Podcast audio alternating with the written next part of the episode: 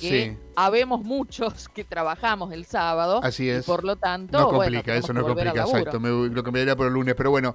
Eh, señores, vamos rápidamente a Matías de Filipis, que está en una conferencia de prensa. Matías. Mario, renovamos el contacto, estamos en la esquina encendida porque hoy se retoma el flujo continuo de vacunación que se venía registrando semanas eh, atrás. Recordamos que domingo y lunes hubo muy pocos turnos en la ciudad. Bueno, hoy se retoma en Santa Fe con eh, más de 5.100 turnos y la novedad son segundas dosis de Sputnik. Bueno, estamos eh, con el secretario de Salud, Jorge Peto.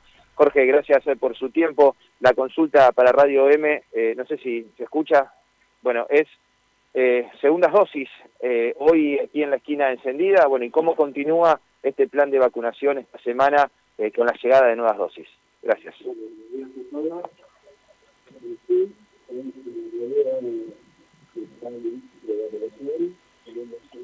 Matías. Llegada de una segunda dosis que están tomadas en el día de hoy y en el día de mañana.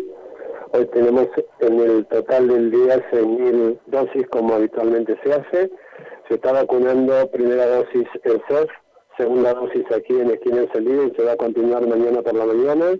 Por la tarde se van a retornar vacunas de Sinopharm aquí en Esquina Encendida y se va a continuar la vacunación con AstraZeneca en lo que es el SEMAFE. Esto tiene que ver en virtud de la llegada de las vacunas, que si bien ha arribado al país durante el fin de semana, la logística recién ha permitido que hoy se retomara todo lo que es el plan de vacunación.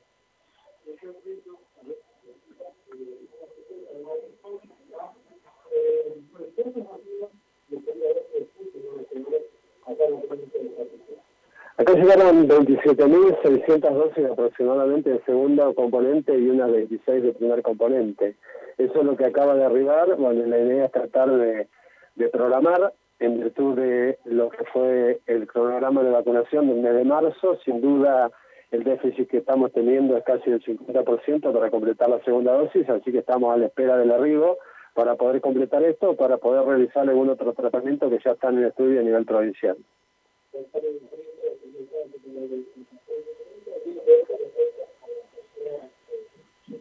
años que reciben la segunda dosis de Sputnik, sí eh, puede eh, afectar en algo que pasen más de tres meses cuando reciben la segunda dosis.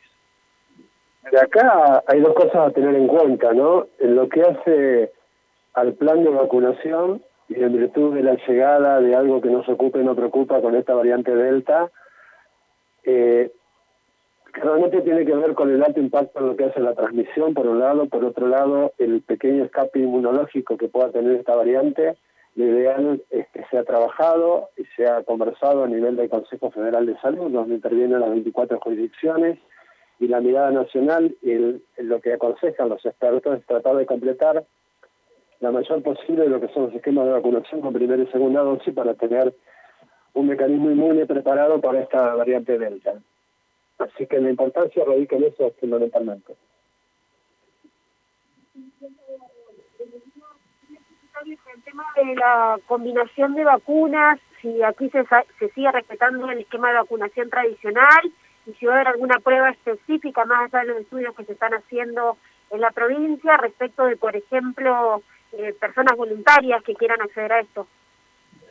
Sí, mira, lo, lo, recomendado por expertos en este momento es tratar de ver cuál es la mayor respuesta inmunológica que se despierta, ¿no? A nivel mundial los estudios han demostrado que las vacunaciones llamadas heterólogas de un componente que se llaman adenovirus que están compuestos por virus, ya sean virus modificados para evitar su réplica o adenovirus que sean atenuados en combinación con otro componente de vacunas como ARN, ha generado una respuesta inmune totalmente diferente. O sea que esas serían las posibilidades en lo que hace la combinación el momento, o bien tratar de reemplazar por algún componente con el mismo vector que pueda reemplazar esa vacuna, como en el caso de Sputnik. A nivel país se están haciendo ensayos clínicos, ya se comenzó en otros países desde el mes de febrero con esta con esta estrategia de combinar vacunas, dado que la fabricación del segundo componente de lo que hace Sputnik resultaba muy dificultoso en lo que es el, el componente de materia prima, ¿no? Eh, Luis Amsler de Radio RT10, dos consultas. La primera, cómo se está desarrollando la vacunación a nivel provincial, sobre todo qué es lo que pasa en el norte del territorio santafesino, porque algunos oyentes aseguran que está muy demorada la vacunación y queremos saber qué edades están. Y la otra consulta es eh, si ya están avanzadas las gestiones para la compra de vacunas Cancino. Gracias. Con respecto a lo que hace al plan de vacunación, lo ideal es que se ha homologado todo, estamos por debajo de los más 40 a nivel provincia, en algunos lugares se ha llegado a los más 35, esto tiene que ver con la operativa. El norte santafesino ha dispuesto en este momento directorios muy similares al que estamos parados aquí en la esquina de Sendida, así que esto va de alguna forma a acelerar lo que es el plan de vacunación y la estrategia de vacunación. Las vacunas están dispuestas en el territorio para alcanzar al más 35 de personas sanas y creo que lo más importante remarcar es que nosotros, para nosotros algo impensado que en el mes de julio estuviéramos vacunando un rango etario que está por debajo de los 35 años. Nosotros pensamos que en virtud de la llegada de la vacuna, con este requerimiento a nivel mundial, íbamos a estar recién fines de agosto y septiembre inocular una población con un rango etario de menos 35. Yo creo que eso nos resulta gratificante para todos. Hoy alcanzamos el millón y medio de personas vacunadas con primera dosis y un millón ochocientas inoculadas con entre primera y segunda dosis. Del total de inscriptos, que son importantes a tener en cuenta, hay 1.974.000.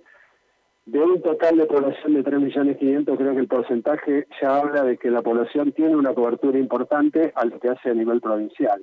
Hoy, el día se alcanzan 40.900 tomas otorgados solamente en el día de la fecha.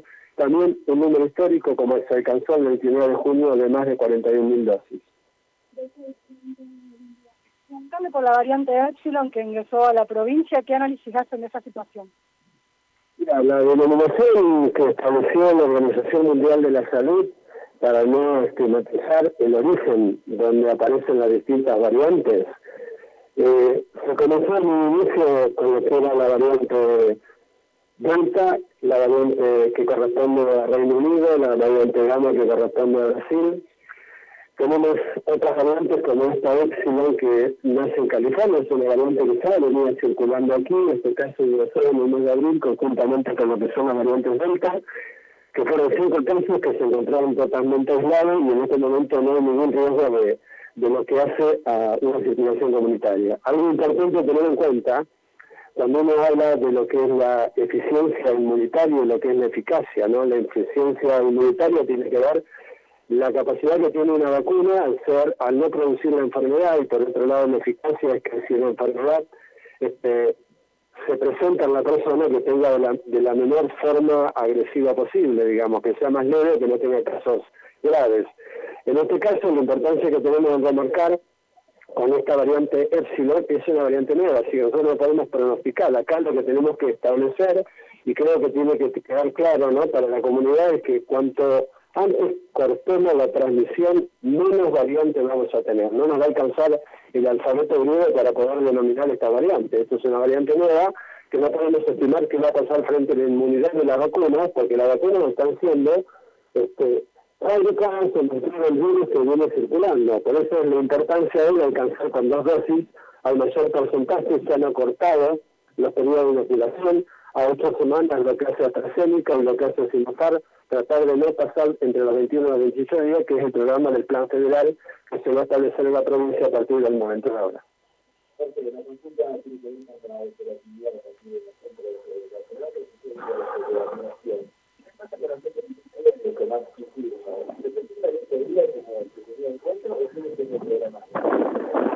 Algo que queremos remarcar es que aquel que tenga el turno, por favor, no tenga el turno porque va a ser reprogramado. Estamos contando con una estrategia en cada uno de los vacunales y los vacunatorios a nivel territorial de respetar los turnos de las personas. Aquellas personas que por alguna situación de que haya permanecido está hablando Jorge Prieto. No sé si Matías estás ahí, me parece que ya ha dicho lo más importante, Mati, no sé si... Nos estamos. Eh, eh, ¿Sabes qué? Eh, a lo mejor después le puedes preguntar, porque no sé cómo es la dinámica de la conferencia de prensa, pero em, pensando en que si el Estado cierra con Pfizer, Pfizer es una vacuna que tiene que estar a una cantidad de grados muy por, por, debajo del cero y que exige una logística determinada, ¿no? Digo porque es muy posible que vacunemos a los menores de 18 años, ya pensando en el mes de agosto, con la vacuna de Pfizer. Entonces, si la provincia tiene, digamos, alguna cadena de frío pensada, alguna logística, porque digo, es exigente la vacuna en ese sentido, Sí, ¿no? eh, eh, similar, si se quiere, a lo que fue el tratamiento de la Sputnik V, Mario, ¿no? Con una eh, temperatura muy por debajo del cero. Eh, creo que son 70 grados bajo cero esta. no sé si tanto la Sputnik era tan exigente. Me parece que no, pero... Vamos, eh, vamos a consultarle. La Sputnik, si no me equivoco, estaba en menos 18, menos 20 grados bajo cero, si no me equivoco. Sí, esta creo que... eh, a ver, no, no quiero mentirte, ya te digo, algo, pero me parece que es, es mayor la logística de, que exige la vacuna en, en cuanto al frío, ¿no? Sí, sí, se lo vamos, eh, se lo vamos a consultar. Aquí hay una novedad eh, que tiene que ver con consultas varias, porque me ha pasado verlo. Quienes, por ejemplo, tienen un turno hoy para vacunar, si no pueden venir por X motivos, porque están trabajando en otro lugar de la provincia o por otra situación, antes, ¿cuál era la recomendación? Presentarse al otro día o al día que puedan estar en Santa Fe con el turno. Bueno, ahora ya no funciona la operativa de esa manera. Hay que llamar al 0800, si uno no pudo tomar su turno el día que le correspondía, llamar al 0800 para que se lo reprogramen, porque pasó, y me tocó verlo puntualmente aquí, que hay gente que se tenía que vacunar, por ejemplo, el fin de semana y llega hoy y dice, no, no tenés el turno reprogramado, te tenés que volver a tu casa. Antes esa persona que venía con el turno en mano, sin haber asistido el día que le correspondía, podía ingresar. Bueno, hoy ya no están ingresando esas personas porque las dosis están eh, ya eh, otorgadas eh, en número justo. Correcto. Bueno, Matías, volvemos si tenés algo importante o grabalo y después lo escuchamos. ¿Te parece?